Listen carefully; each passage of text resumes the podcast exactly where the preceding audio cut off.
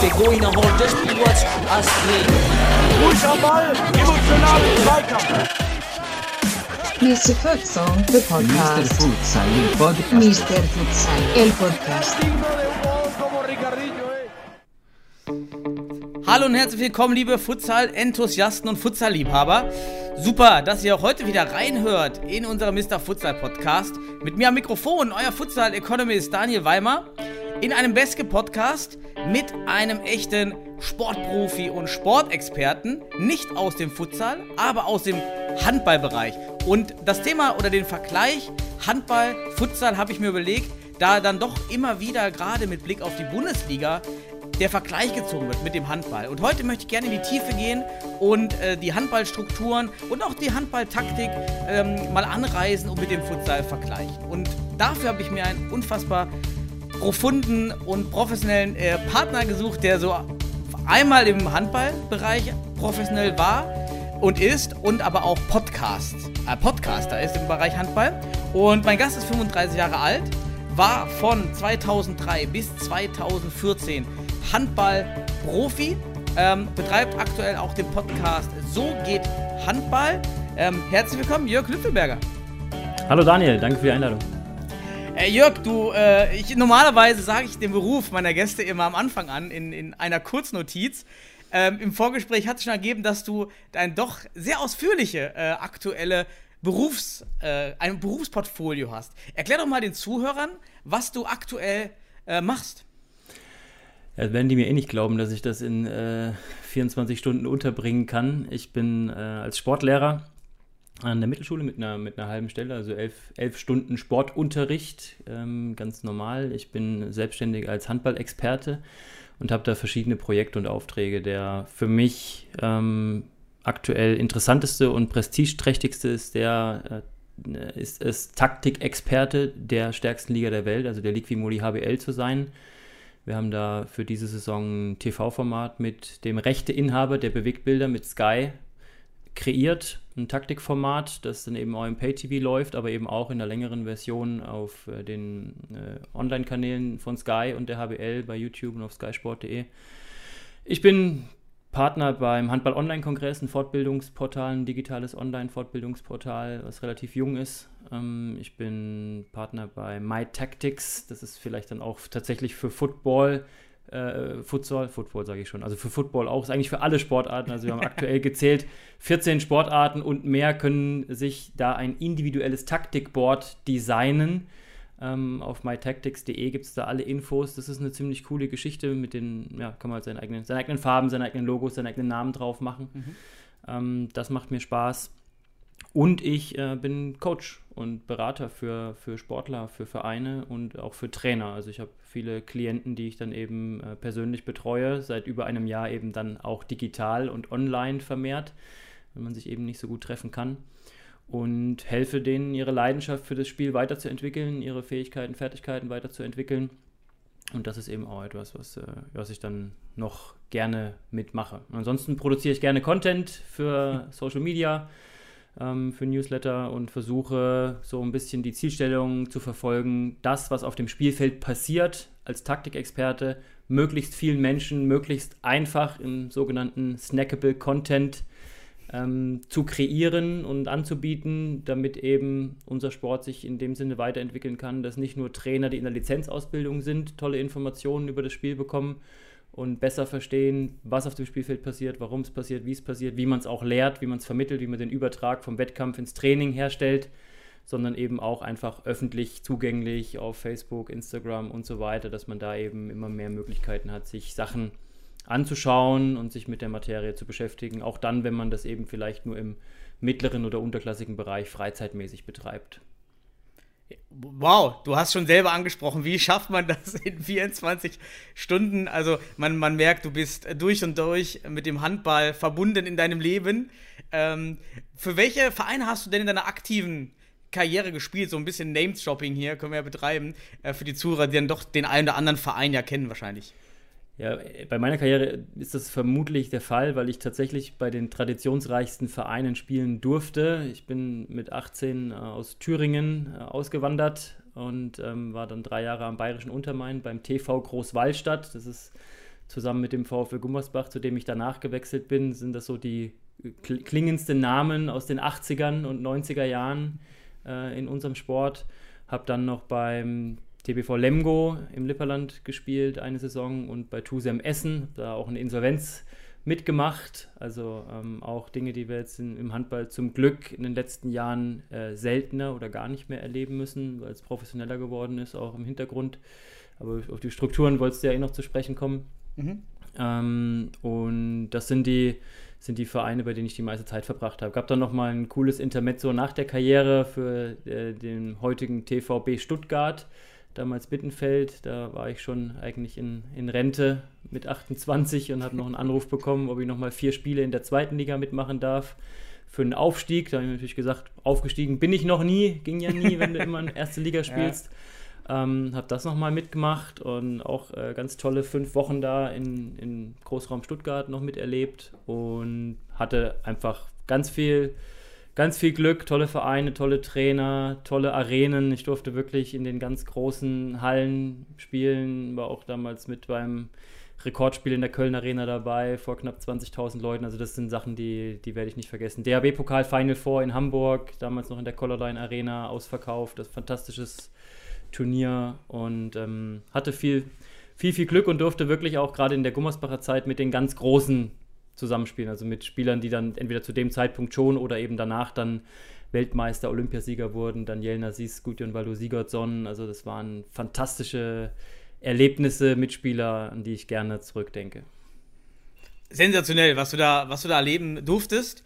Und äh, umso besser, dass du heute hier bist und auch mit deiner Expertise da ein bisschen äh, den Transfer mal, äh, mal suchst ähm, zum Futsal. Und ich sehe gerade nämlich bei dir der, die Verbindung von Futsal und Handball ist gar nicht so weit weg, denn ich sehe ja bei dir im Hintergrund steht die Taktiktafel Handball. Und genau diese Taktiktafel benutzen im Futsal aktuell die meisten, weil wir in Deutschland eben auch wenig äh, Produktion für Futsal rein, für Futsal haben. Ich selber habe eine Handball-Taktiktafel einfach, äh, weil die Spielfelddimension gleich, der Strafraum ist ähnlich, äh, ist gleich. Auch ähm, gibt es ein paar Eckpunkte, die anders sind. Und deshalb ähm, sind das erstmal von der, von der, vom, von dem ersten Blick sehr simultane Sportarten und du hast ähm, schon angesprochen, ihr seid professionell, ihr habt große Strukturen und da würde ich mal gerne jetzt reingehen in, in die in die Sache äh, Futsal Bundesliga im Vergleich zum Handball und da starten, was wusstest du über Futsal, als du von mir angesprochen wurdest? Also ich habe es tatsächlich schon mal gesehen, ähm, wirklich im TV. Ähm, ich meine, dass das äh, dann Weltmeisterschaft war, die mal übertragen wurde vor ein paar Jahren. Ähm, mhm. Und wir, wir fühlen uns als Handballer so, als würden wir das Spiel kennen, weil wir, weil wir wirklich viel Fußball spielen. Also im Handball, gerade in den Profiteams, wird echt viel Fußball gespielt. Ohne die Banden, die haben wir natürlich nicht, aber es wird einfach viel Hallenfußball zur Erwärmung gespielt. Und äh, steckt auch eine große Leidenschaft, ein großer Ehrgeiz dahinter. Es gibt auch ein paar Kollegen, für die ist so ein Training schon fast gelaufen, wenn sie das äh, Fußballspiel zu Beginn nicht, nicht gewin gewinnen konnten. Wird fast immer alt gegen jung gespielt auch, geht so ordentlich zur Sache. So, ähm, da, da bildet man sich dann schon ein, dass man ne, ne, ein bisschen das nachvollziehen kann und äh, verstehen kann. Ich, ich kenne das ja auch von früher, das Handballer. Bei mir äh, eben in, in, der Klasse waren viele Handballer auch, die auch immer gut auch waren im Fußball. Aber dass also auch die Profis das weiterhin spielen, das finde ich ja schon mal ganz äh, amüsant äh, und gerne da mit dem äh, Hallenball spielen. Nehmt ihr den äh, gelben Filzball oder nehmt ihr den normalen Fußball? Was nehmt ihr dann? Sowohl als auch. Also da gibt es keine, keine großen, äh, keine große da ist niemand wählerisch, sage ich mal. Ähm, wir, hatten auch den, wir hatten auch den Filzball. Ich weiß gar nicht, was, welcher ist, der ist das der offizielle Futsalball? Nee, der offizielle Futsalball ist äh, tatsächlich der, äh, ein Futsalball, der eben sprungreduziert ist und damit für die Halle besser geschaffen ist. Der ist auch ja. von der Dimension und vom Druck her etwas geringer als ein Fußball, springt also nicht äh, so stark ab. Man ja, nennt es also sprungreduzierter so Ball. Ja, so einen hatten wir selten. So einen hatten wir selten. Aber es gab auch Teams, äh, bei denen es dann wirklich die Regeln gab, äh, dass der Ball nicht an die Hallendecke kommen durfte. Also es gab auch, hat dann meistens der Trainer vorgegeben, wo es dann, äh, es gab Trainer, die haben Wert darauf gelegt, dass es eher technischer ausgelegt ist. Also da gab es dann die Regeln, äh, wer an die Decke schießt, muss pumpen, wer den Ball auf die Tribüne schießt, zahlt in die Mannschaftskasse und so weiter. Die wollten einfach, dass da wirklich ein bisschen mehr Technik und, und Strategie dahinter steht, ein bisschen weniger harte Zweikämpfe, weil das ist ja die Angst von jedem Trainer, dass sich die Spieler beim Warm-up verletzen schon. ähm, und Handballer gehen da ja auch beim Fußball dann gerne mal ordentlich rein. Und ähm, Also ja, du, ihr braucht einen Futsalball, ganz klar. Ihr braucht das nächste Mal einen Futsalball. klingt so, ja, klingt so. Gib das mal weiter. Absolut. Hast du, ähm, hast du was von der Futsal-Bundesliga mitbekommen? Das ist ja auch für uns interessant. Wir leben ja in der Futsal-Blase als Community und man hat ja gar nicht mehr den Blick, was, was wissen wirklich die, die sich mit Sport interessieren, aber nicht mit Futsal, so wie du. Ähm, hast du davon was mitbekommen? Nein, tatsächlich nicht. Also meine letzte Erinnerung ist wirklich schon eine ganze Weile her, also rede ich eher von Jahren als von Monaten. Und es äh, sind dann wirklich so ähm, Ausschnitte, entweder wirklich mal von einer TV-Übertragung von einem internationalen Turnier oder eben so äh, Social-Media-Schnipsel von, von coolen Szenen. Wir hatten in Gummersbach selber auch, als die Arena relativ neu war, wurde da auch ein Hallenfußballturnier oft ausgerichtet, so ein Promi-Turnier. Ne? Da haben dann äh, Elton und Atze Schröder und die ganze Kombo haben dann da, haben dann da gekickt, aber gab halt eben auch dann ähm, Mannschaften, die das wirklich im, im Januar, sprich in, in der Winterpause, dann eben auch da Bundesligisten, die dann nicht mit den Topstars, aber so mit einer Zweitvertretung dann eben auch an so einem Turnier teilgenommen haben. Ich bin mir nicht sicher, ob das der richtige Futsal schon war oder ob das nur ein, ein Hallenfußballturnier war. Gibt es da noch einen Unterschied, oder? Genau, also Hallenfußball gibt's, ist ein anderer Ball. Die, die Regeln sind nicht die Futsal-Regeln. Ähm, taktisch ist das komplett unterschiedlich, weil man dann eher diese Fußballtaktik in der, in der Halle spielt ähm, und, und nicht die, die, die, die, die, die Futsal-Taktik anwendet, was ja vielleicht ähnlich war beim Handball, vom Großfeldhandball, dann in die Halle zu gehen. Ähm, das war, wann war das? In den 50er oder 40er Jahren? Wann, wann war dieser, dieser, dieser Bruch? Ja, also Rasen, Rasenhandball oder Großfeldhandball wurde, wurde glaube ich, Ende, äh, in den 70ern dann abgelöst. Ja, ähm, vom- Wahrscheinlich hat man dann auch komplett anders taktisch spielen müssen in der Halle als auf diesem Großfeld. Ja, hat sich extrem verändert. Also, äh, wenn man, wenn man das Hall- Hallenhandball von damals anschaut, dann kann man nachvollziehen, dass es eben vom Großfeld kam. Also, sie haben noch nicht so hart und schnell die Richtung geändert, sondern haben immer noch diese ganz langen Wege zurückgelegt und die Laufwege gekreuzt und den Ball mehr getragen, als jetzt wirklich präzise auf irgendwelche Räume anzugreifen. Das hat sich äh, extrem verändert. Das Spiel ist, ist wirklich viel athletischer geworden. Wir haben gestern wieder äh, European League in, in Mannheim äh, die Halbfinals gesehen. Da geht das Spiel zwischen, zwischen Rhein-Neckar-Löwen und Füchsen Berlin geht, ich glaube, 35, 32 aus. Das war, als, als der Hallenhandball angefangen hat, ähm, gab es so, solche Ergebnisse nicht. Ja, da war 18, 16 war ein Angriffsfestival. Die haben dann schon auch mal 9 zu, 9 zu 7 gespielt, über 60 Minuten Hallenhandball damals. Und da kann man schon sehen, wie sich das Spiel verändert hat. Ah, interessant. Dann, dann hat sich das wirklich über dann 30, 40 Jahre da wegentwickelt. Und den Gro aber den Großfeld-Handball, den gibt es dann nur noch als Fun-Events oder ist der auch noch organisiert irgendwo? Ich wüsste nicht von einem organisierten Großfeldhandball. Also nein. Das, ich, Okay. ich weiß, dass bei Vereinen, bei denen ich war, wurde das äh, gerne mal einmal im Jahr als Showveranstaltung, gerne im Sommer in der Vorbereitung, wo es eh auch um längere Laufwege geht und wo du in den ersten ein, zwei Trainingswochen noch nicht so harte Richtungswechsel, Sprünge, Landungen drin hast, sondern wo es viel um Ausdauer auch geht, ist natürlich Großfeldhandball auch ge- geeignet dafür. Und da wird dann eben auch mal die, die ältere Fan-Community mit bedient, die natürlich dann, ich sag mal so, die, die Leute, die heute äh, 60, 70 und älter sind, die kennen das noch wirklich aus den Wettkämpfen äh, im Großfeldhandball. Und die sind natürlich happy, wenn sie den Sport nochmal sehen und wenn, auch, wenn es auch ein bisschen weitergetragen wird und die junge Generation das zumindest nochmal kennengelernt hat, wie man das gespielt hat seinerzeit. Aber der Sport ist am Aussterben. Okay. Das wollen wir natürlich für den Fußball nicht als Futsaler, aber das wird auch nicht passieren. Ähm, kommen wir mal zur Handball-Bundesliga. Ähm, wie, wie ist aktuell die Handball-Bundesliga strukturiert? Wie viele Teams spielen in der Liga und äh, wie viele Absteiger äh, gibt es? Ja, es gibt jetzt in dieser Saison 20 Teams tatsächlich. Das soll aber nicht so bleiben. Es soll wieder, sollen wieder 18 Mannschaften sein in der nächsten Saison und das bedeutet eben, dass dieses Jahr brutale vier Mannschaften direkt absteigen und es auch nur zwei Aufsteiger gibt. Das heißt, es gibt keine Relegation, wie das in anderen Saisons schon mal der Fall war oder wie man es auch in der Fußball-Bundesliga ähm, mhm. kennt, dass da der Drittletzte nochmal gegen den Drittbesten der zweiten Liga äh, Hin- und Rückspiel macht. Das gibt es dieses Jahr nicht. Es wird äh, vier, vier Absteiger geben. Die stehen auch nach den Spieltagen diese Woche schon so gut wie fest. Also wir haben jetzt in der Handball-Bundesliga tatsächlich noch eine Spannung um die Meisterschaft mit Kiel und Flensburg, die punktgleich sind äh, wo es mal wieder auf den direkten Vergleich hinauslaufen könnte oder auf eine ganz knappe Entscheidung. Aber der Abstiegskampf ist schon so gut wie entschieden. Und wa was kommt unter der Bundesliga? Kommt da eine eingleisige zweite Bundesliga oder wird das dann schon mehrgleisig? Seit mehreren Jahren gibt es eine eingleisige zweite Liga. Die, äh, der Marketing-Claim der ersten Liga ist ja die stärkste Liga der Welt. Ähm, da gibt es schon nur noch wenige im Ausland, die sagen, ja, aber wir haben ja hier auch Top-Teams und so weiter. Nur wenn man auf die, auf die Zuschauerzahlen und auf das Gesamtfinanzvolumen der Liga schaut äh, und auch auf die Anzahl ausländischer Profis, dann ist es die stärkste Liga der Welt. Nur noch deutlicher und noch klarer und unumstrittener ist der Claim der zweiten Handball-Bundesliga, die sich nämlich die stärkste zweite Liga der Welt nennen. Und äh, das, ist, das ist de facto so. Also es gibt kein Land auf der Welt, das so eine organisierte zweite Liga hat. Ähm, die haben jetzt auch schon die zweite, dritte Saison aufgrund von Liga-Strukturreform und Corona haben sie jetzt auch schon 20 Mannschaften. Ich glaube, die zweite oder dritte Saison in Folge soll auch wieder reduziert werden auf 18. Mhm. Ähm, aber die, die, gehen, die haben ein Wahnsinnsprogramm in der zweiten Liga. Und da sind dann natürlich nicht nur Profis. Da sind viele, die Profis werden wollen. Ähm, Gerade in den Mannschaften in der zweiten Tabellenhälfte, in der zweiten Liga hast du natürlich viele junge Leute, Anfang, Mitte 20, die ein Studium machen oder eine Berufsausbildung mit reduziertem Umfang.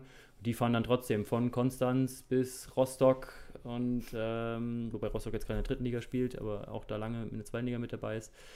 Und es sind Riesendistanzen und es wird immer professioneller. Also auch viele Mannschaften, die wirklich schon einen Tag vorher anreisen, im Hotel übernachten, Tageshotel, Training am Vormittag, also anschwitzen, ähm, die wirklich einen klassischen Trainerstab haben, wie man es auch kennt.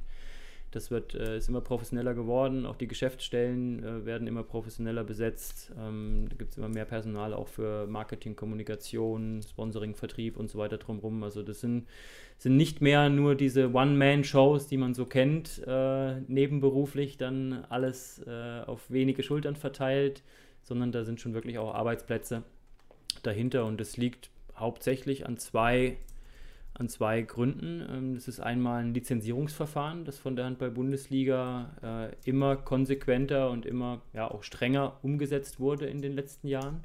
Von der ersten oder von der auch in der zweiten Liga? Sowohl als auch. Okay. Mhm. Ja, ähm, und das liegt auch, äh, glaube ich, äh, stark am, am Jugendzertifikat. Das ist eine Lizenzierung, die ähm, eine Selbstverpflichtung der Vereine, der Bundesliga-Vereine, der ersten und zweiten Liga, die gesagt haben, um zukunftsfähig zu sein, um äh, zu überleben, müssen wir uns gegenseitig alle verpflichten, in Nachwuchsförderung, in professionelle Nachwuchsförderungsstrukturen zu investieren. Und vereinfacht gesagt wurde dann eben gesagt, es gibt bestimmte Kriterien, die zu erfüllen sind und alle Vereine, die das nicht machen, zahlen dann eben, ähm, ich, ich glaube, am Anfang war es mal ein Prozent der Bruttolohnsumme des gesamten mhm. Vereins, ähm, beziehungsweise der gesamten GmbHs, also sind auch wirklich äh, alles GmbHs, es sind alle ausgegliedert aus den Abteilungen, aus dem klassischen EV. Die komplette erste Liga? Ich glaube auch alle, ich glaube auch, ich, ich, wüsste nicht, dass es eine Zweitligamannschaft gibt, die nicht eine Spielbetriebs GmbH hat. Also es sind mhm. wirklich professionelle Strukturen. Mhm. Läuft noch nicht alles, äh, es ist auch ein riesen Gap zum Fußball, das kann man nicht vergleichen. Ähm, das ist der Begriff großer Bruder ist eigentlich nicht nicht rechtfertigt, weil das, ist, das, sind, das sind Welten dazwischen. Und trotzdem sind es professionelle Strukturen, das kann man inzwischen wirklich sagen. Und da geht es auch um, um, um Arbeitsplätze und ähm, das ist, ja, das ist wirklich toll, die Entwicklung damit zu sehen. Und das Jugendzertifikat hat halt dazu geführt, dass die Vereine sich eben auch dann einmal aus dem finanziellen Zwang heraus, aber auch, weil es dadurch ein Stück weit ein Prestige geworden ist mit dem Jugendzertifikat der Handball-Bundesliga, ähm, wirklich gute, gute Arbeit gemacht haben und äh, echt viele gute Jugendliche äh, ausgebildet werden im Handball und dann eher so die, die Probleme dann darunter ein bisschen entstehen. Also die Vereine, die eben das nicht machen und dann die Spieler auch abgeben in die Leistungszentren, das ist eine, eine wirkliche Baustelle. Und die Gibt es ein Kompensationsmodell, wie im Fußball? Es gibt ja so, schon so Ausbildungsentschädigungen. Ja, ist eine Riesendiskussion, aber genau dieses Kompensationsmodell gab es mal, gibt es seit vielen Jahren nicht mehr und deswegen bluten natürlich auch viele wirklich aus und deswegen haben auch viele kleinere Vereine dann ein Stück weit die, die Motivation und die, die Energie und die Ressourcen nicht, um diese Arbeit zu machen. Und das, ist, das ist wirklich ein Thema, was noch, was noch brennt, was wirklich noch ak aktuell ist. Wird schon lange diskutiert, das wieder in irgendeiner Form herzustellen, aber es sind dann eben auch rechtliche Themen. Ähm, es gibt ein paar Vereine, die von sich aus Kompensationen leisten oder über Kooperationen Kompensationen leisten. Das heißt, so äh, Spieler gegen äh, zum Beispiel Wissenstransfer, ja, dass dann Trainer aus dem Leistungszentrum dann eben Kooperationen fahren und den Vereinen dann helfen, äh, eine bessere Arbeit zu machen oder Fördertrainingsangebote in anderen Vereinen oder Camps zum Beispiel. Also das, ist, das Problem ist bekannt, nur eine richtige strukturelle gesetzliche Lösung dafür gibt es in dem Sinne eben noch nicht. Da sind wir im Futsal natürlich auch ganz weit am Anfang. Also es gibt gar keine Regelung. Ähm, und man merkt es auch mit im Zuge der Futsal-Bundesliga, dass Spieler aus anderen Vereinen jetzt nahezu ohne Grenzen eben abgezogen werden können von kleineren Vereinen. Ähm, da sind wir auch spannend zu hören, eben, dass, dass, dass man da eine Grenze braucht, weil wenn es ja dieses Jugendkonzept ähm, gefordert wurde, gab es ja anscheinend Probleme mit der Jugendausbildung. War es das Problem, was wir gerade im Futsal diskutieren, dass wenn es keinen Unterbau gibt, dass dann so ein Legionärsmodell entsteht, sodass die Clubs immer wieder in diese Rattenrennen gehen und nicht in die Jugend investieren, sondern immer wieder Legionäre holen und deshalb die Jugend, die deutsche Jugend eigentlich ähm, dann darunter leidet? War das der Ausgangspunkt? Ja, also ist, im Handball gibt es eine große Tradition mit ausländischen Spielern. Äh, Also das hängt, das hängt im, im, im, im, jetzt in der ersten Liga, in der zweiten Liga hängt es natürlich auch damit zusammen, dass die beiden Ligen ganz gut zahlen, dass man hier vor vollen Hallen spielt, ohne Pandemie und einfach eine tolle Sportkultur in Deutschland da hat. Ja, das ist für viele Spieler, die aus dem Ausland kommen, ist das was Besonderes, vor einer ausverkauften Halle zu spielen. Das ist für, für, für viele Dritt- und Viert- und Fünftligisten ist es selbstverständlich, dass da kein Sitzplatz mehr frei ist am Samstagabend ähm, im Handball, weil einfach das ganze Dorf da auf den Beinen ist. Ähm, es ist aber auch ein Stück weit eine, eine ja, internationale äh, Wohlstandsstruktur, die dazu führt, dass halt viele Spieler äh, einfach hierher kommen und dann auch im mittelklassigen Bereich ähm, Handball spielen. Also wenn, wenn ein Spieler vom Balkan bei einem Viertligisten 800 Euro und eine Arbeitsstelle bekommt, dann ist der gemessen an dem, was deine Familie zu Hause verdient, ist der wohlhabend. Ja, dann, dann lebt er in einer, in einer 50 Quadratmeter Wohnung alleine oder mit seiner, mit seiner Frau oder mit seiner kleinen Familie, äh, arbeitet 40 Stunden die Woche, geht dann drei, vier Mal die Woche abends zum Training, kriegt da noch halt den, den Obolus oben drauf gezahlt, kriegt vielleicht noch eine Siegprämie, wenn er am Wochenende gewinnt. Und wenn er dann jeden Monat 2, 3, 400 Euro noch nach Hause schicken kann, ähm, dann, dann wird er auf Händen getragen äh, in, in, in dem einen oder anderen Land. Und deswegen investieren dort auch Kinder und Jugendliche ähm, eben lang, viel länger in eine leistungssportorientierte Ausbildung. In Deutschland ist es halt das Thema Anschlussförderung hat auch viel mit den Strukturen, mit der Gesellschaft und mit den Erwartungshaltungen zu tun. Und du kannst halt in Deutschland, wenn du zum Beispiel Abitur machst, sprich länger in der Schule bist, dann hast du auch länger irgendwie das Privileg, viel Zeit in den Sport zu investieren. Nur dann kommt meistens der, der Gap, weil dann sagt auch die Familie, so, jetzt hast du einen Abschluss und jetzt machst du aber was Gescheites. So, und Handball zu spielen ist halt nicht Fußball, wo, wo beim Fußball ist das klar. Du spielst irgendwie, du schaffst es in die dritte oder vierte Liga, äh, spielst da fünf Saisons und dann hast dein, deine Doppelhaushälfte fast schon abbezahlt, wenn du vernünftig äh, gewirtschaftet hast. Im Handball ist es nicht der Fall. Ja, Und dann sagen die, also bei mir war das auch so. Meine Mama war die einzige, die mich darin bestärkt hat, als ich hatte wirklich Abitur, Führerschein, 18. Geburtstag. War bei mir innerhalb von drei Monaten. Und dann bin ich mit einem Einjahresvertrag und 1000 Euro Netto-Gehalt in die erste Liga gewechselt. Und die ganze Familie haben alle gesagt, was ist, wenn du dich verletzt? Was ist, wenn A, B, C, D, E? Gibt ja 100 Gründe dagegen. Muss ja auch nicht klappen. Und der, ich bin aus der vierten Liga Herren als Rückraumspieler in die erste Liga an Kreis gewechselt. Ein viel zu großer Sprung. Also ganz viele Faktoren, die, die dagegen gesprochen haben, dass ich es mal länger schaffe, in der Bundesliga wirklich auch Geld zu verdienen und zu spielen. Und Mama hat gesagt, du, es ist dein Traum und du wirst noch 40 Jahre lang in Berufen arbeiten. Vielleicht ja in einem Beruf, der dir auch Spaß macht. Würde mich freuen. So, also probier das aus und nach einem Jahr bist du schlauer. Und so kam es dann. Und dann habe ich es ausprobiert und es war mir so wichtig, dass ich halt ganz viel dafür investiert habe, gar nicht gemerkt habe, auf was ich drumherum verzichtet habe, weil mir das in dem Moment gar nicht so wichtig war. Und dann habe ich halt das Glück gehabt, mich nicht zu verletzen, im richtigen Moment am richtigen Ort zu sein, den richtigen Wurf halt vielleicht mal reinzumachen oder es gehört schon viel Glück dazu auch, aber es gehört auch viel, viel Wille und Ehrgeiz dazu und ein bisschen Talent. Und ähm, das ist halt, in Deutschland gehen das nicht viele Familien mit. Ne? Und, mhm. Oder nicht, nicht alle. Und äh, das ist halt auch nicht so eine große Chance finanziell und wirtschaftlich. Das ist das, was ich sagen wollte. Und wenn du aus einem Land, äh, äh ja, bei, Balkan ist immer mein, mein bestes Beispiel halt, wenn du aus dem Balkan kommst und es als Handballspieler schaffst und dann in Deutschland oder einer anderen europäischen ersten Liga auf einmal ähm, zwei, drei, vielleicht wenn du richtig gut bist, 4.000 Euro netto verdienst, dann bist du wohlhabend, dann bist du reich aus der Perspektive. Mhm. Und dann, ähm, das ist eine, riesig, eine riesige Chance. Unabhängig von dem, von dem Ruhm und der, dem Stellenwert der Sport. Sport zum Beispiel in Kroatien ist so eine Sportnation, kleines Land, nicht viele Einwohner, aber der Sport, Sportler zu sein, hat dort unten so einen hohen Stellenwert. Und dann geben die Kids halt nicht nur bis 16, 17, 18 Gas, sondern dann trainiert man halt mit 18, 19, 20, 21 auch nochmal weiter. Und ich war ja auch im, im Nachwuchs viel verantwortlich in Leistungszentren. Und haben wir ganz viele Spieler, die, die bereit sind, äh, mit 19, 20, 21 nach Deutschland zu kommen für ein Appel und ein Ei, also Wohnung und Essen und ein paar Schuhe. Mhm. Und dann trainieren die drei Jahre Vollgas, wollen aufs Feld, wollen sich einfach weiterentwickeln und wollen nur diese Lebensumstände haben, dass sie halt die Chance bekommen, sich da sportlich zu entwickeln. Und das machen, also das würde ja, würden wenige Deutsche machen, da so viel zu verzichten. Also so, so die, der, der Unterschied in der Motivation für den Sport, wirklich alles zu gehen und wie du schon sagst, das Risiko zu gehen, ist bei Ausländern vielleicht höher, bei Legionären im Jugendalter eben schon.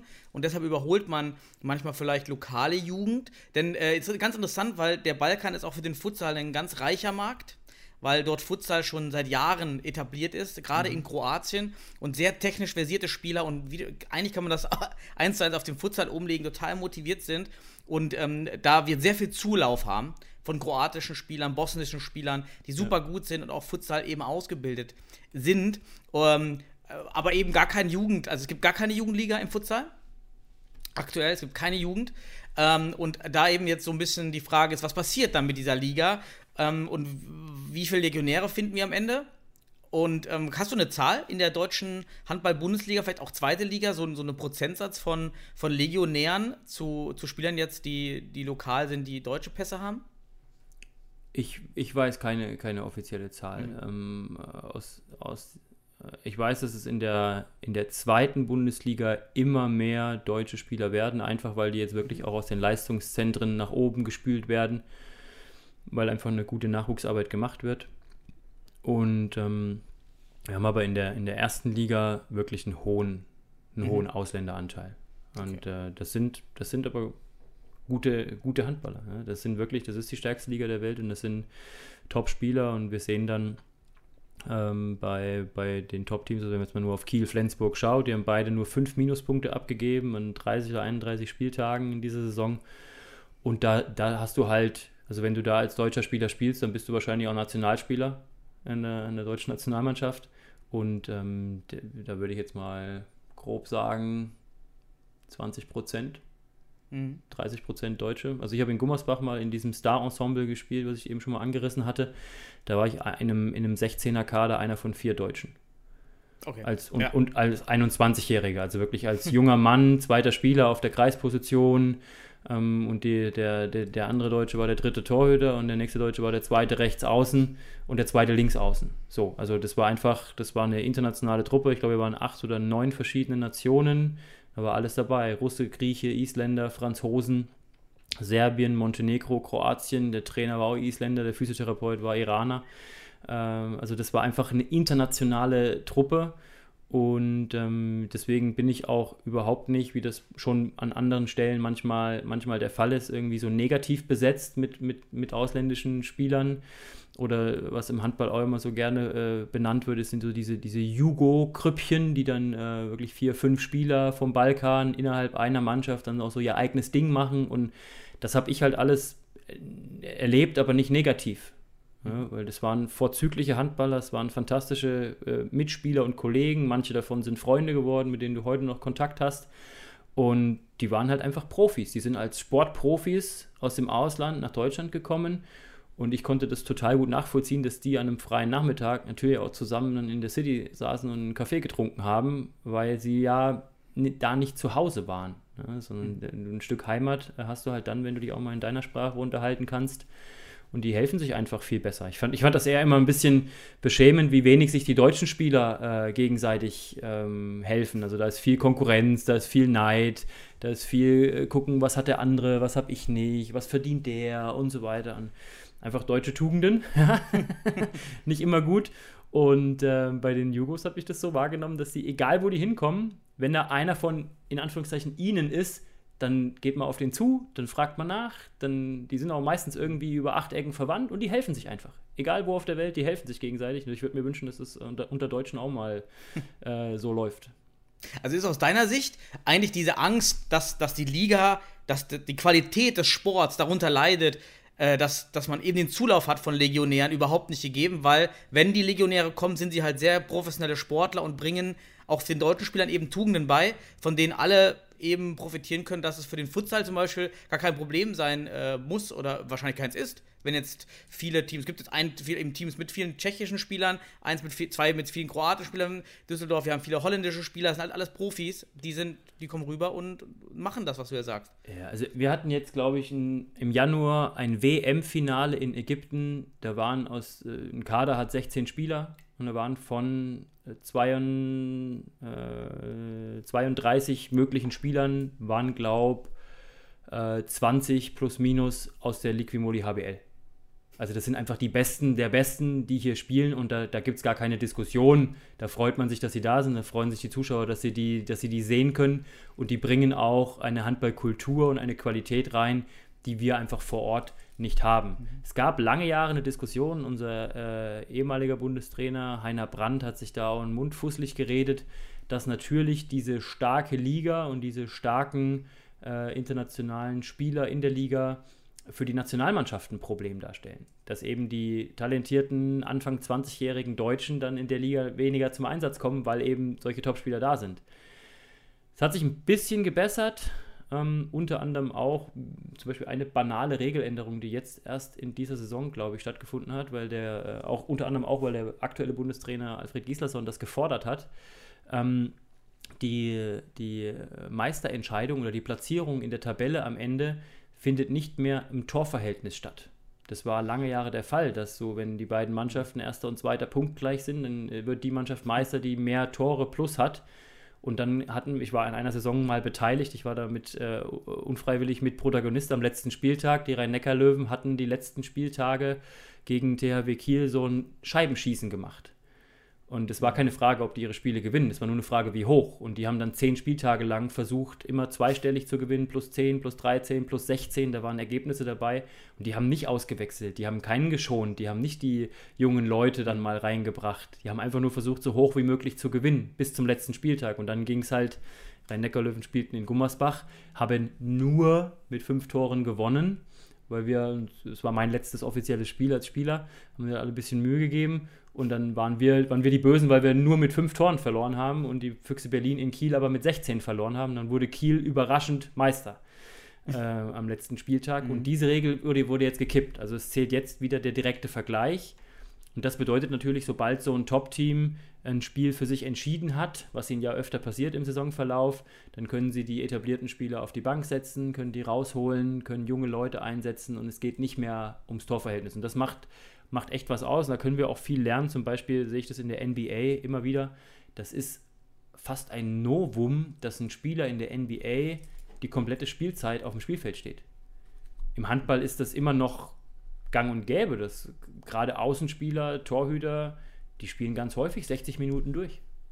Das ist wie, wie selbstverständlich. Und das ist, äh, bin gespannt, wie es beim Futsal ist, aber wird, ich stelle mir vor, dass es wahrscheinlich eher so wie beim Eishockey dann auch ist, dass es so Blockwechsel gibt, um die Intensität mhm. die ganze Zeit hochzuhalten. Und äh, da hat der Handball sicherlich noch ein bisschen mhm. Potenzial für Veränderungen und Genau, tatsächlich spielen die Topspieler spielen, haben schon längere Strecken, in denen sie da durchspielen. Ähm, aber die, die, die Wechsel, ob, nicht immer Blockwechsel, gibt dann verschiedene Wechselmodelle, aber die, die Spieler sind meistens so drei bis fünf Minuten auf dem, auf dem Platz, eben für die hohe Intensität. Ähm, aber gibt aber auch schon Spieler, die dieses Leistungsmerkmal dann halt länger durchhalten können, ganz klar. Mhm. Und die das auch dann, die du auch benötigst im, im, im Spiel. Und es gibt auch Spieler, gerade im, im, niedrigeren Bereich, jetzt im deutschen Futsal, die können auch das ganze Spiel durchspielen. Ähm, das, das geht schon, die sind mhm. natürlich schon ordentlich blatt, aber weil eben auch die, die, die Leistungsdifferenz recht hoch ist manchmal. Ja. Ähm, es gab sogar bei uns einen Verband, der Nordosten, die hatten dieses Torverhältnisproblem auch, weil da war die Leistungsdifferenz wirklich extrem hoch und äh, dort gab es ein sehr, sehr schwaches Team leider. Und dort ging es darum, ob das Team 60 zu 0 gegen das Team gewinnt oder 100 zu 0. Ja. Und es gab dann wirklich das Ergebnis 101 zu 0. Ähm, genau was du gesagt hast, man musste dieses Team so hoch besiegen, weil die anderen eben 60 zu 0 gegen das Team gewonnen hatten. Ja. ähm, das hat man dann auch umgestellt. Man das hat keine, dann eben keine gute Werbung ne, für den Sport. Null. Also. Nee, überhaupt ja. nicht. Ähm, das hat man dann umgeändert. Äh, auch auf ja. die, äh, eben, wie du es gerade gesagt hast. Ist ja ein guter Punkt auch für die Bundesliga, dass das auf jeden Fall kommen muss und das Torverhältnis zweitrangig sein muss. Ähm, ich würde mal auf das Thema Budget und Gehälter geben, das hast du schon angesprochen. Ähm, Im Futsal, ähm, ja, da sind wir langsam dabei, dass die Topspieler vielleicht dann schon mal 800, was gesagt, dieses Beispiel 800 Euro plus Wohnung, ähm, das sind die ersten Spieler, das, das gibt es durchaus schon, aber bisher sind 98% Spielen noch für ohne oder vielleicht für Fahrgeld. Also wir sind wirklich ganz im Amateurbereich. Wie hoch sind die Budgets so der Teams in der ersten Liga und vielleicht so in, der dritten Liga mal, dass man so einen Vergleich hat?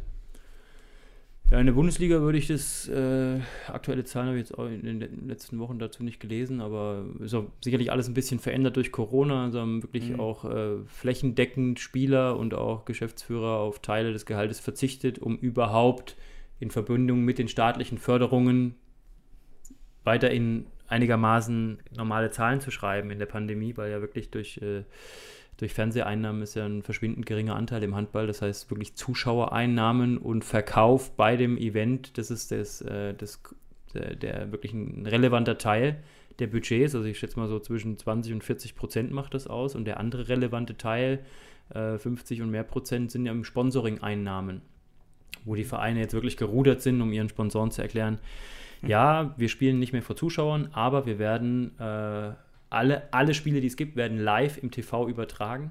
Ja, und das war noch ein Argument, wo dann auch viele Sponsoren, Partner gesagt haben, wir, wir fordern jetzt keine Kompensation oder wir, wir zahlen das die Saison und es gibt dann irgendwo anders Ideen, kreative Lösungen, wo wir, äh, wo es machen. Also es hat wirklich gut geklappt, es gibt noch keine Insolvenz und ich habe auch letztens ein Zitat vom, vom Geschäftsführer Frank Bohmann gelesen, habe er Geschäftsführer, der gesagt hat, er rechnet auch nicht damit, dass 2021 einer der Erst- oder Zweitligisten pleite geht. Es wurden jetzt auch alle Lizenzen für die Folgesaison ähm, vergeben. So, das klingt alles mal ganz gut aktuell. Ich schätze die Budgets in der ersten Liga zwischen 1,5 und 2 Millionen Euro bei den äh, Teams, die ganz unten sind, ein und vermute, dass es bei den Top-Mannschaften, ja, es wird drei, vier Vereine gehen, die, die sechs und mehr Millionen äh, haben und dann wird es wahrscheinlich ähm, mit Flensburg und Kiel, aber wobei auch zwischen Flensburg und Kiel wahrscheinlich auch nochmal ein kleiner, ein kleiner Abstand ist, aber da wird es Richtung 10 mhm. Millionen gehen, denke ich mal, Saisonetat at all. Und das ist so, das ist so die Größenordnung, was was du beschrieben hast. 800 Euro für die drei besten Spieler im Team und eine Wohnung. Die anderen kriegen Fahrgeld ähm, und einen extra Satz Trainingskleidung. Das würde ich in Deutschland, je nach Landesverband, es gibt Verbände, wo Handball echt eine oder Regionen, wo Handball echt eine Kultur hat. Da kriegst du das dann auch schon mal in der, in der fünften, sechsten Liga ein paar Euro. Oh.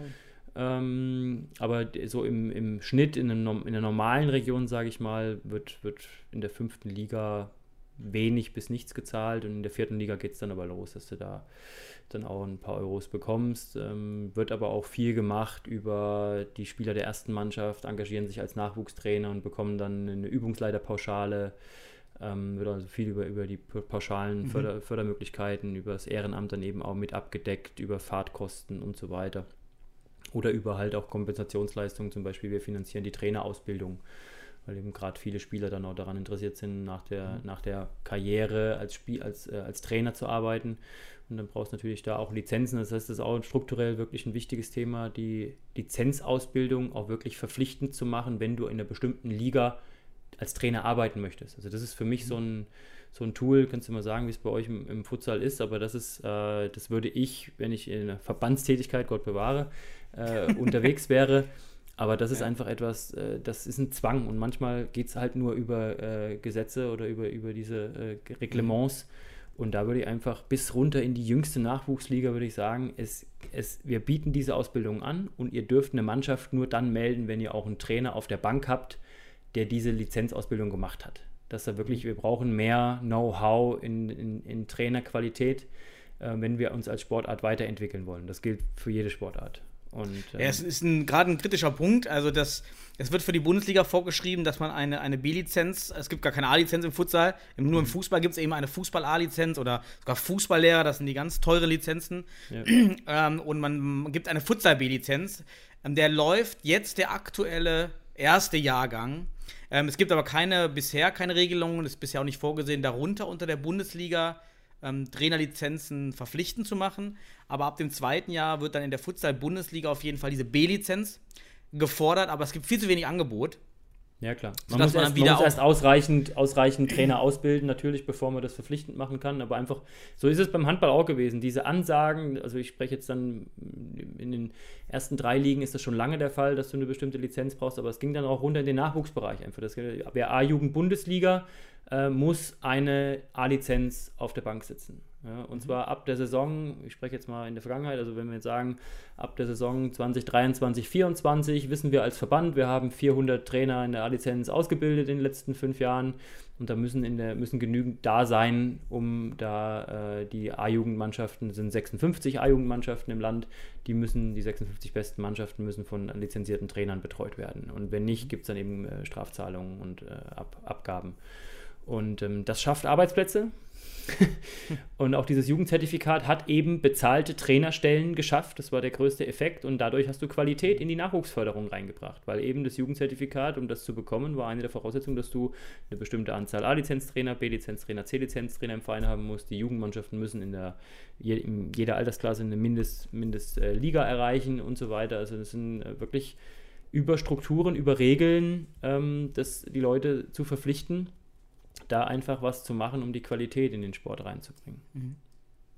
Jetzt hast du vorhin schon mal die, die, die, die Thematik nochmal Zuschauer angesprochen. Ähm, Im Futsal würde ich jetzt mal annehmen, dass die, oder die Teams planen schon manche vielleicht sogar 1000 zahlende Zuschauer, was ich ein bisschen zu hoch gegriffen fühle. Also Maximum würde ich so sehen bei 500 zahlenden Zuschauern für ein Heimspiel im Futsal, in der Futsal-Bundesliga sagen wir mal, gehen wir von diesem Wert 500 zahlende Zuschauer aus. Wo wären wir da im Handball aktuell? Budgetmäßig sind wir dann, haben wir gesagt, Futsal ungefähr dritte, irgendwie dritte, vierte Liga Handball. Ähm, wie sieht es bei den Zuschauern aus? Wie viel, wie viel hat man da in der dritten, vierten Handballliga? Ja, ich glaube, dass, dass, dass, dass man den Vergleich ganz gut auch auf die Zuschauerzahlen übertragen kann. Ähm, bei so einem verrückten Handballdorf ähm, ist die Halle voll.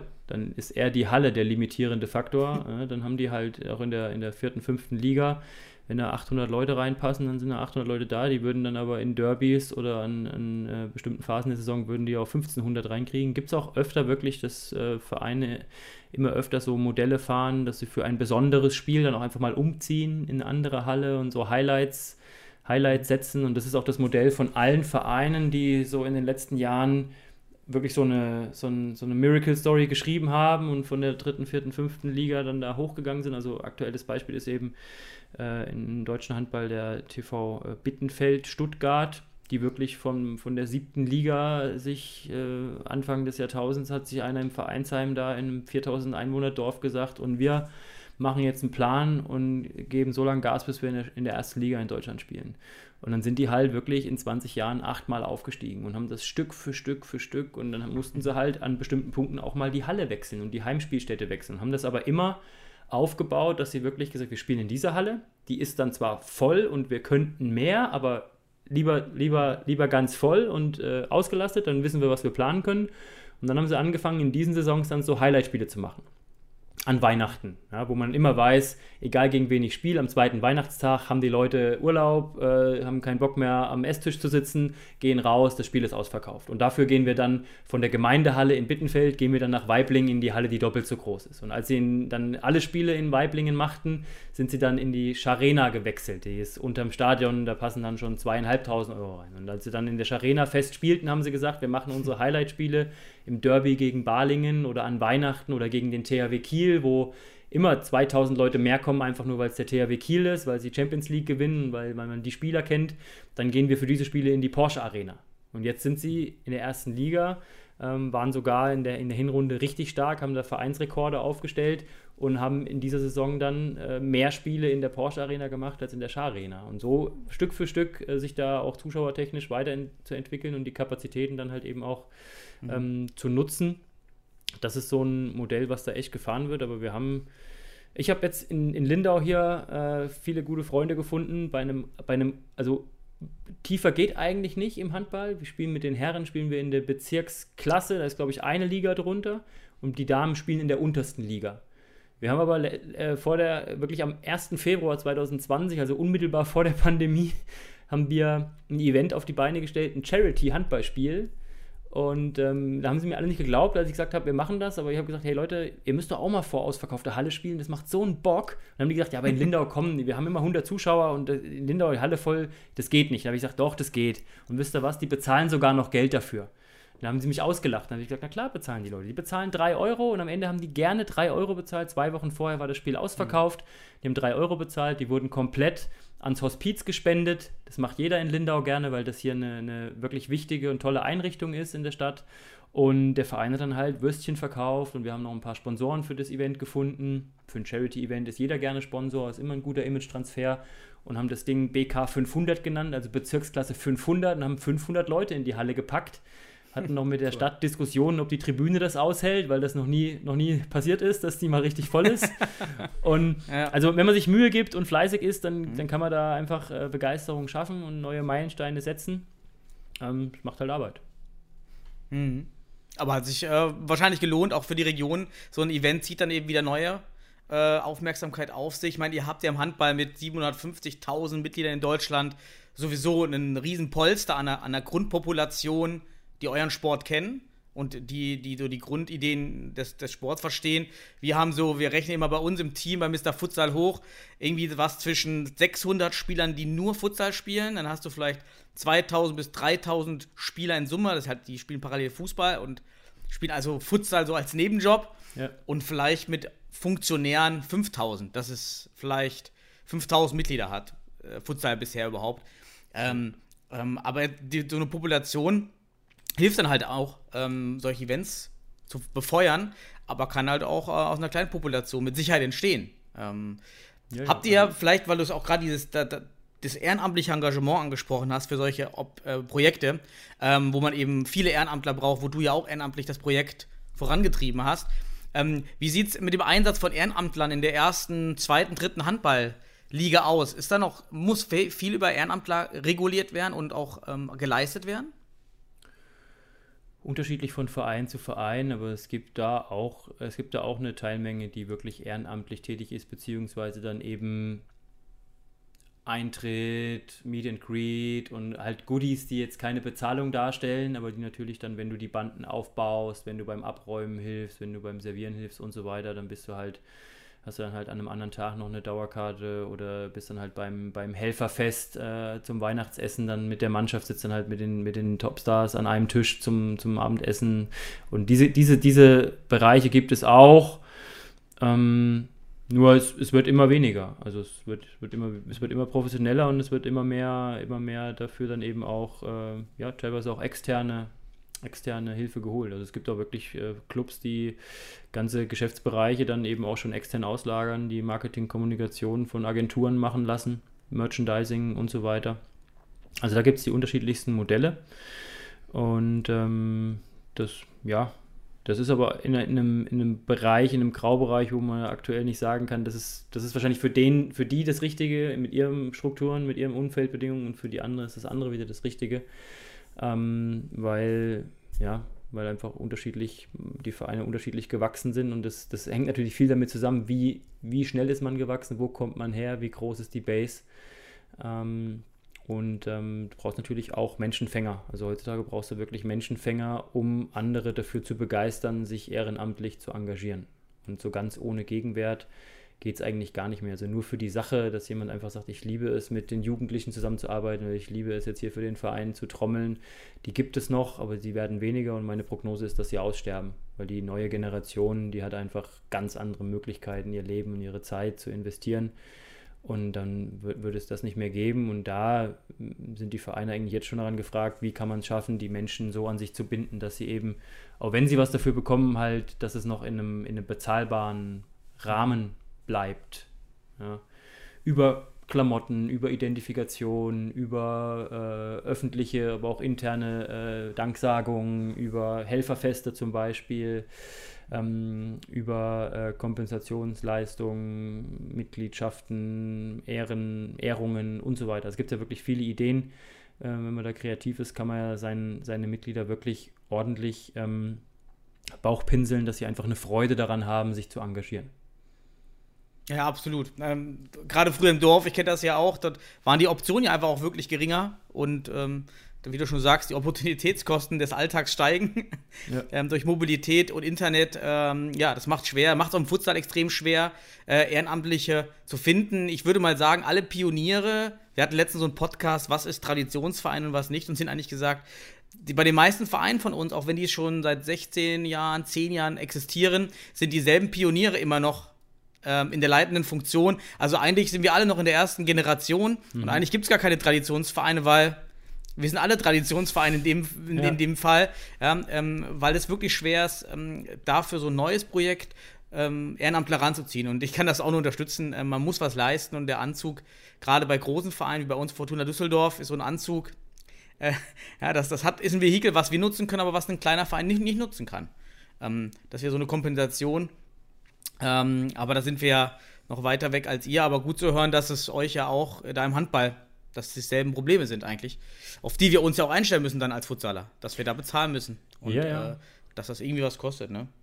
Ganz genau. Ich würde als letzte, als letzte Frage vielleicht, wir sind auch schon wieder 50 Minuten, äh, ich hätte ja, der ganze, der ganze Zettel ist voll. Ich glaube, wir brauchen einen zweiten Podcast mal irgendwann für die Taktik. Das, das schaffen wir heute nicht mehr.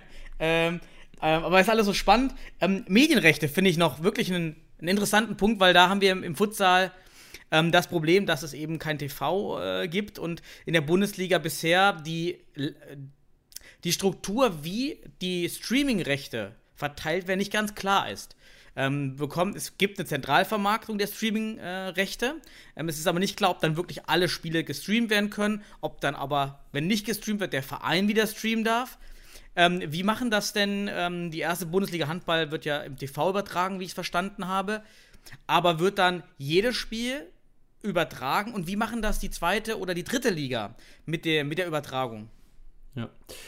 Also, vielleicht ein Punkt, der noch ein bisschen weiter von der Antwort entfernt ist, der mir aber in den letzten Jahren im Handball wirklich äh, sehr positiv äh, äh von mir positiv wahrgenommen wurde und den ich auch allen anderen Sportarten als Rat geben würde, ist die die deutlich verbesserte Zusammenarbeit und Kooperation vom nationalen Fachverband, also sprich vom Deutschen Handballbund in unserem Fall, mit der Liga oder mit den Ligen, also HBL, äh, zweite HBL und auch HBF, also auch die Frauenliga ist ja auch in der Professionalisierung äh, befindlich. Ach, sind die nicht dem DHB untergeordnet? Sind das wie in der Fußball die DFL, also separate Ligen? Genau, es sind, es sind eigene Ligen und die Vereine jeweils sind die Stakeholder. Ja, also das sind mhm. Gremien, in denen die Vereine dann entsprechend auch vertreten sind und abstimmen. Und unter anderem dann eben auch an, der, an den Entscheidungsprozessen, wohin werden Rechte vergeben, ähm, äh, Bild- und Audiorechte vergeben, ähm, indirekt mit beteiligt sind, weil sie ja die handelnden Personen der HBL dann zum Beispiel wählen, ne, die dann mhm. wiederum die Verträge mit, mit Sponsoren und eben auch mit Rechteinhabern ähm, macht. Im Handball im Herrenbereich ist es so, dass die erste Bundesliga komplett von Sky äh, übertragen wird. Also alle Spiele, alle Spiele von allen in dieser Saison 38 Spieltagen werden auf Sky übertragen, Pay-TV.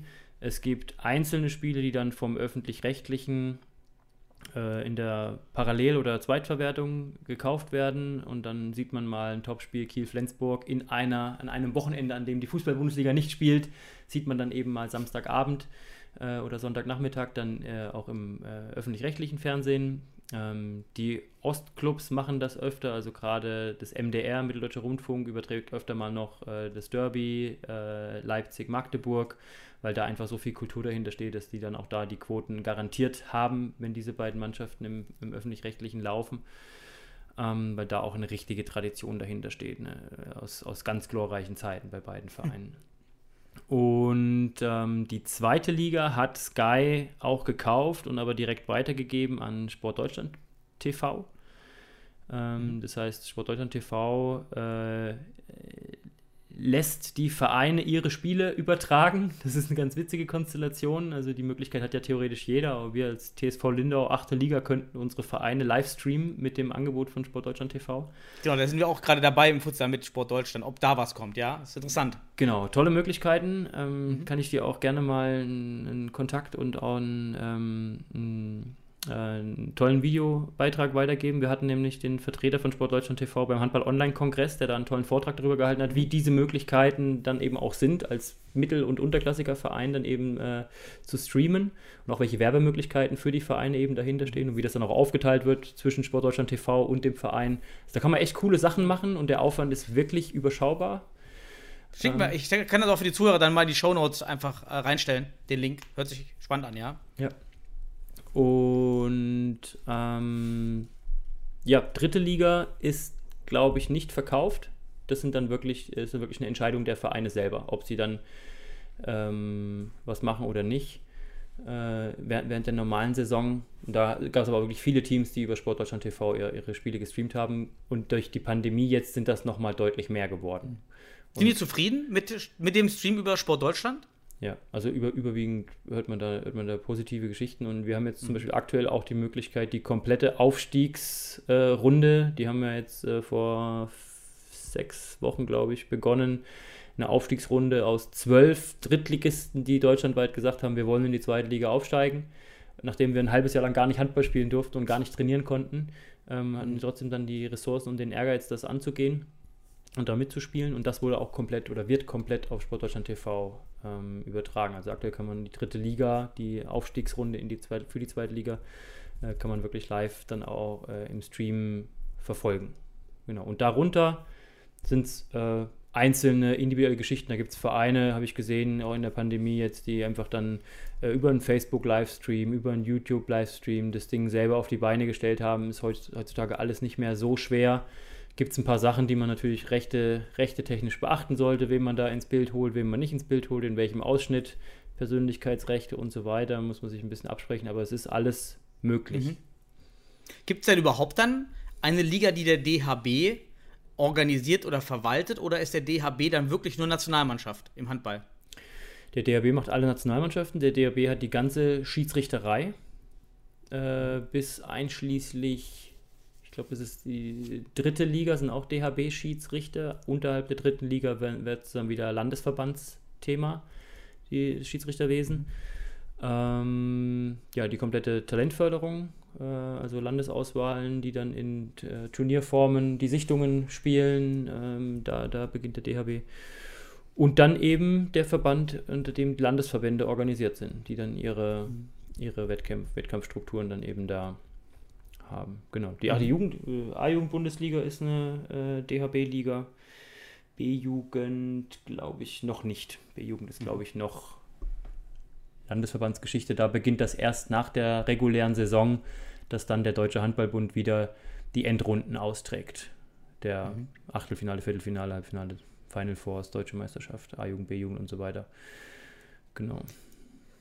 Ja, Jörg, dann, äh, wir haben viel angerissen. Äh, Organisator, äh, man könnte ja über das Thema Organisation Stunden, glaube ich, äh, reden und sich austauschen im Vergleich Futsal-Handball, aber du hast für mich schon viel skizziert, wo wir hinwollen, was wir auch noch gehen müssen, aber auch welche Optionen man ähm, betreiben kann und aber auch, dass man immer, immer am Ball bleiben muss, wenn man, wenn man da vorwärts kommen will. Selbst wenn man schon in der sag mal, für uns seid ihr im Handball eine total luxuriöse Situation mit, mit, mit hohen Budgets über 1,5 Millionen. Ja, da, da rechnet bei, bei uns noch keiner damit, bis wir da in diese mhm. Richtung kommen. Aber selbst dann eben, dass man da weiter, ja, weitergeht, ne? Ähm, ja, hast du noch zum Ende was ähm, über Handball, Futsal, Sport? Nein, ich glaube, also vielleicht als versöhnliches, abschließendes Wort, egal über welchen Sport wir sprechen, ähm, wenn wir wachsen wollen oder überhaupt bestehen wollen, du hast ja auch das Generationsproblem angesprochen, dann sollten wir, ähm, das ist mein, mein, meine Erfahrung, die ich bis heute dazu gesammelt habe, das Bild, das ich mir bis heute dazu gemacht habe, einfach zusammenarbeiten. Äh, sportartübergreifend zusammenarbeiten. Deswegen habe ich auch gar nicht überlegt, als du mich gefragt hast, äh, ob ich in einen Futsal-Podcast äh, kommen möchte ähm, weil man da immer was lernen kann, von diesem Austausch lernen kann, aber auch die Vereine nicht so viel Vereinsdenken, nicht so viele Mauern im Kopf haben, sondern sich austauschen, Best Practice, Case Studies hin und her werfen, was ist bei euch gut gelaufen, was können wir davon übernehmen, was können wir, am Ende ist eh alles immer nur kopiert mit einer neuen Idee dazu und einfach äh, besser und schneller und erfolgreicher kopieren und dann gemeinsam wachsen. Und das ist das, was ich gerade eben auch im Handball eben als sehr positives Beispiel ähm, in, in, in, ja, beobachte seit ein paar Jahren. Das war äh, Anfang des Jahrtausends oder in den 90ern hatte, hatte man immer das Gefühl, die Liga und der nationale Verband, der DHB, äh, sehen sich als Konkurrenten und äh, arbeiten eher gegeneinander. Und dann geht es darum, dass der eine dem anderen irgendeinen Termin nicht gönnt und dass man nicht auf den grünen Zweig kommt. Und äh, das ist deutlich besser geworden, weil alle erkannt haben, wenn wir als Sportart überhaupt nur bestehen, aber vielleicht sogar wachsen wollen und erfolgreich sein wollen, müssen wir einfach zusammenarbeiten. Und das fand ich jetzt in der Pandemie auch sehr positiv. Da haben sich eben auch die Sportarten untereinander, also das, die Geschäftsführer vom Handball, Basketball, Volleyball, was wirklich so äh, Eishockey, die alle so vom, von der Entwicklung der Sportart, von den Zahlen her, budgettechnisch, Zuschauer und so weiter, die alle so ein bisschen in der gleichen Range unterwegs sind in Deutschland, die haben sich einfach ausgetauscht und haben wirklich gesagt, was funktioniert denn bei euch jetzt gut? Was macht denn ihr? Wie, wie, wie haltet ihr eure Sponsoren? Wie, wie, wie verhindert ihr, dass alle Zuschauer das Geld für ihre Dauerkarte zurückhaben wollen? Ähm, hm. was habt ihr für Ideen? Und sich da auszutauschen und gemeinsam gute, gute Lösungen zu finden und sich weiterzuentwickeln, das ist, glaube ich, äh, ganz wichtig, wenn man vorankommen möchte. Ja, da bin ich ganz bei dir. Wir auch als Mr. Futsal versuchen auch immer ja, Informationen zu streuen, ähm, Wissen weiterzugeben. Und äh, leider ist es im Futsal am Anfang sehr pioniergehaftet gewesen, ähm, mit viel Austausch. Und je mehr Geld reinfließt, wie du ja auch schon gesagt hast, desto mehr trennt man sich eben wieder von, von diesem Modell Kooperation ja. hin zu dem Eigennutz-Maximierer-Modell.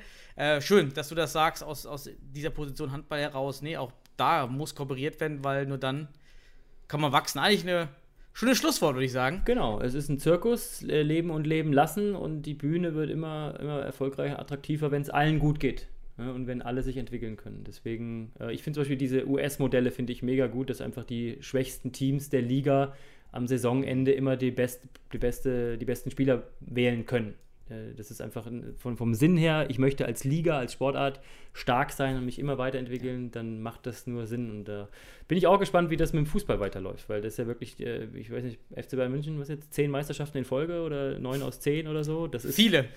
Das ist nicht, das ist nicht gesund. Das ist nicht gesund für einen Sport und ich weiß nicht, ab wann die Zuschauer dann echt mal in der größeren Zahl sagen, das ist, das ist nicht attraktiv. also der Abstiegskampf war spannender. Der Abstiegskampf ja. war spannender. Ja, das ist schon traurig, das stimmt. Gut, Jörg. Ja, ich wünsche dir erstmal persönlich alles Gute mit deinem Podcast, mit deiner Familie, mit deinen äh, Projekten, die du alle hast. Äh, hoffe vielleicht, wir können noch mal irgendwann taktisch was machen. Das finde ich auch weiter spannend, aber. Sehr gerne, das ist ja mein eigentliches Thema. Ja, genau, da kommen wir nochmal hin. Ähm, ich wünsche dir bis dahin erstmal alles Gute und danke dir. Danke, Daniel. Alles Gute. Ciao, ciao. Ciao.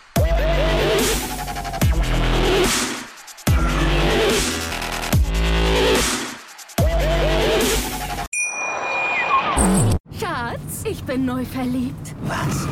Da drüben. Das ist er. Aber das ist ein Auto. Ja, eben. Mit ihm habe ich alles richtig gemacht. Wunschauto einfach kaufen, verkaufen oder leasen. Bei Autoscout24. Alles richtig gemacht. Wie baut man eine harmonische Beziehung zu seinem Hund auf? Puh, gar nicht so leicht. Und deshalb frage ich nach, wie es anderen Hundeeltern gelingt, beziehungsweise wie die daran arbeiten.